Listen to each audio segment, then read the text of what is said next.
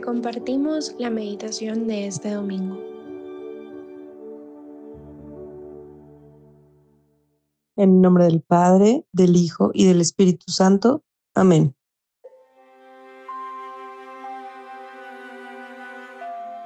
Ven Espíritu Santo, te invoco hoy para que todos los que estamos escuchando esta meditación tengamos un momento de oración, tengamos un momento de reflexión del mensaje que tú nos quieras dejar a cada uno en el corazón y que lo podamos vivir durante este día, durante este tiempo. Ven Espíritu Santo para que me des una luz sobre esto que hoy vamos a meditar, sobre esto que hoy vamos a leer de la palabra de Dios y ven Espíritu Santo, porque tú sabes lo que mi corazón necesita, los dones que necesito, todo lo que tú me puedas dar, que entre a mí como luz para iluminar el camino de mi día. El día de hoy, domingo 25 de febrero, vamos a reflexionar y leer con este corazón abierto al Espíritu Santo que acabamos de invocar el Evangelio según San Marcos, el capítulo 9, versículos 2 al 10. En aquel tiempo Jesús llevó a Pedro, a Santiago y a Juan, subió con ellos a una montaña alta y se transfiguró en su presencia. Sus vestidos se volvieron de una blancura deslumbrante, como nadie en el mundo podría blanquearlos. Se les aparecieron Elías y Moisés conversando con Jesús. Entonces Pedro tomó la palabra y dijo a Jesús, Maestro, qué bien se está aquí hagamos tres chozas, una para ti, otra para Moisés y otra para Elías. Estaban tan asustados que no sabían lo que decían. Vino entonces una nube que los cubrió y se oyó una voz desde la nube. Este es mi Hijo amado, escuchadlo. En ese momento miraron alrededor y vieron solo a Jesús con ellos. Cuando bajaban de la montaña, Jesús les mandó que no contaran a nadie lo que habían visto hasta que el Hijo del Hombre hubiera resucitado de entre los muertos. Ellos guardaron el secreto, pero discutían entre sí qué querría decir aquello de resucitar de entre los muertos. Palabra del Señor, gloria a ti, Señor Jesús.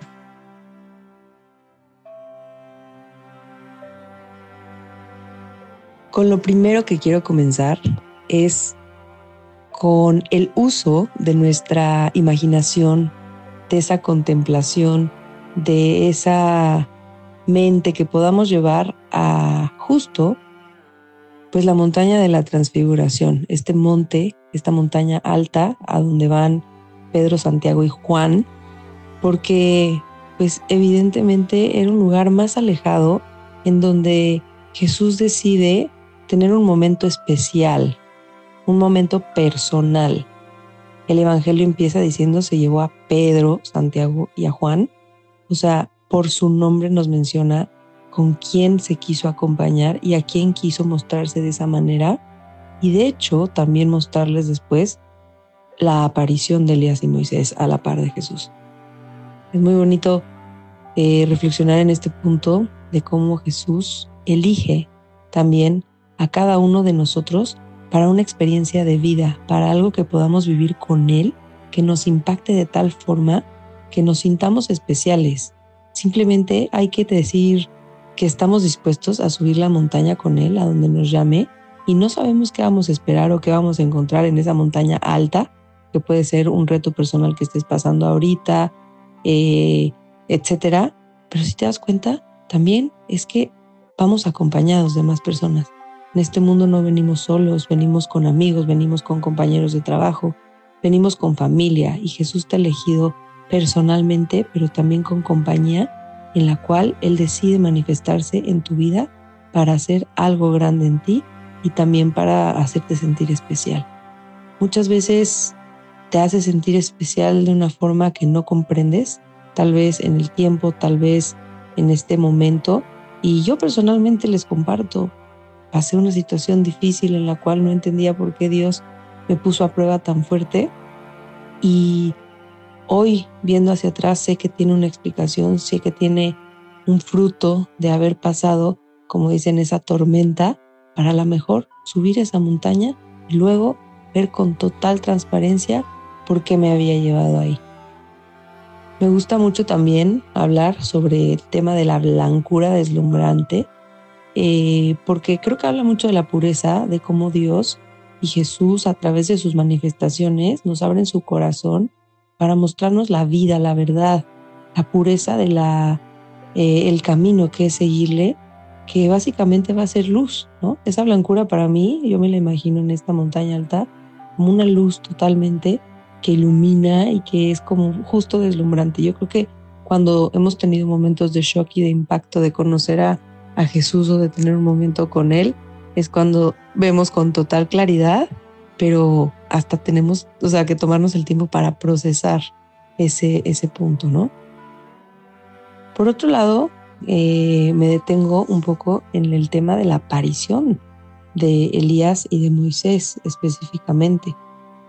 A mí me gusta mucho hablar en ciertas meditaciones de la riqueza que tiene nuestra religión católica en el tema de la tradición, ¿no? La tradición de la palabra escrita, la tradición de contarnos historias, si lo quieren poner entre comillas, que básicamente es la palabra de Dios que ha pasado de generación en generación, pero que tú estés en una montaña y estén Elías y Moisés, tienen un significado en donde es como el auge de este es Jesús, que después de tanto tiempo, tanta tradición y tantos momentos que han pasado, Elías representando a los profetas del Antiguo Testamento, Moisés a los patriarcas, los primeros grandes hombres que fueron construyendo toda la historia de nuestra salvación, imagínense, y como que el culmen de, de Jesús, ¿no?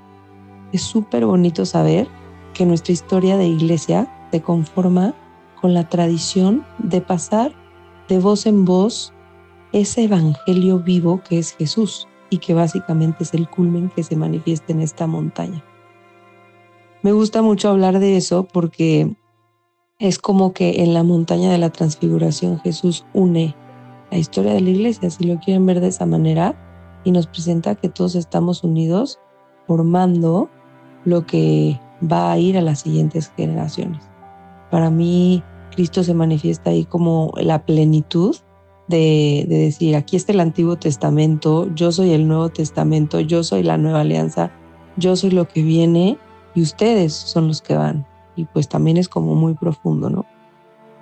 Y pues ya finalizando, se quedan pensando como, pues hagamos unas chozas.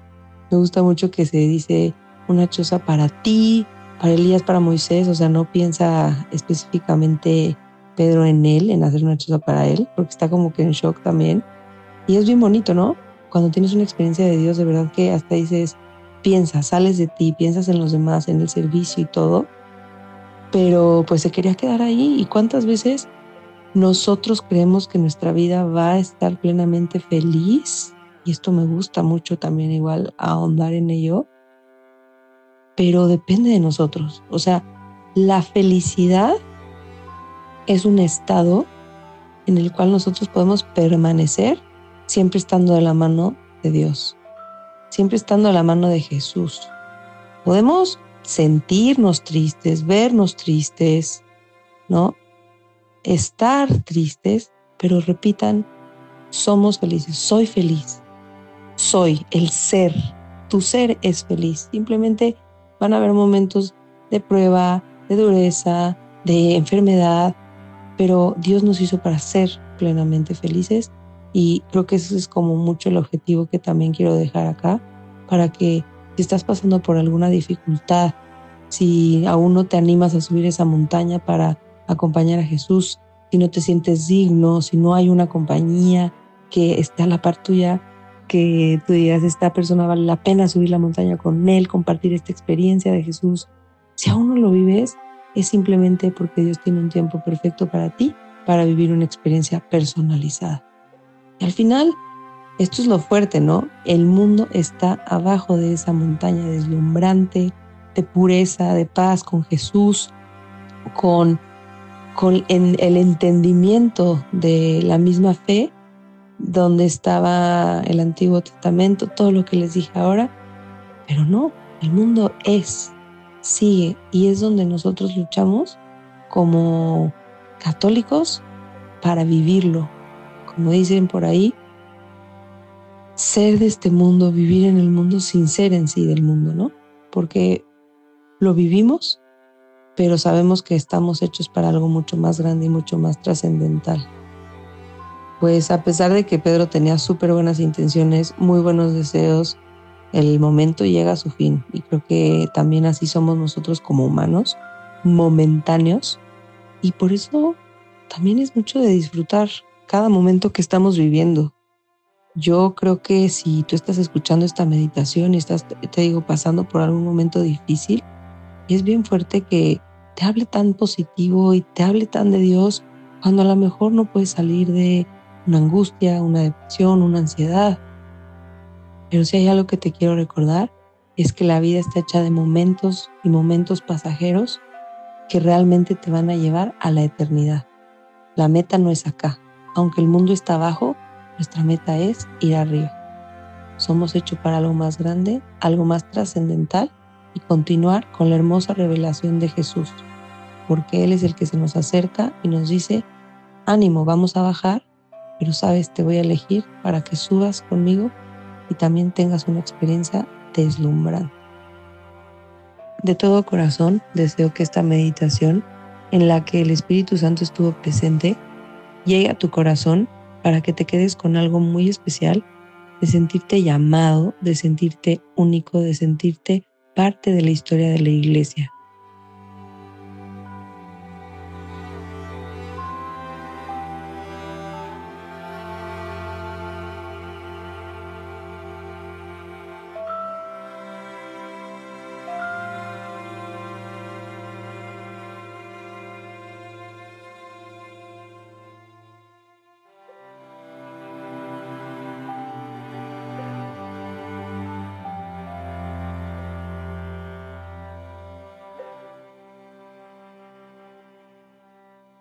Te damos gracias, Señor, por todos los beneficios recibidos.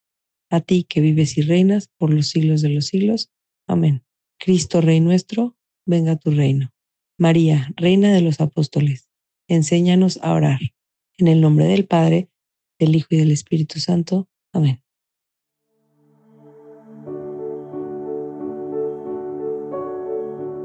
Te invitamos a seguir en oración y dejar que tu alma sonríe en su encuentro con el Señor. Nos escuchamos mañana.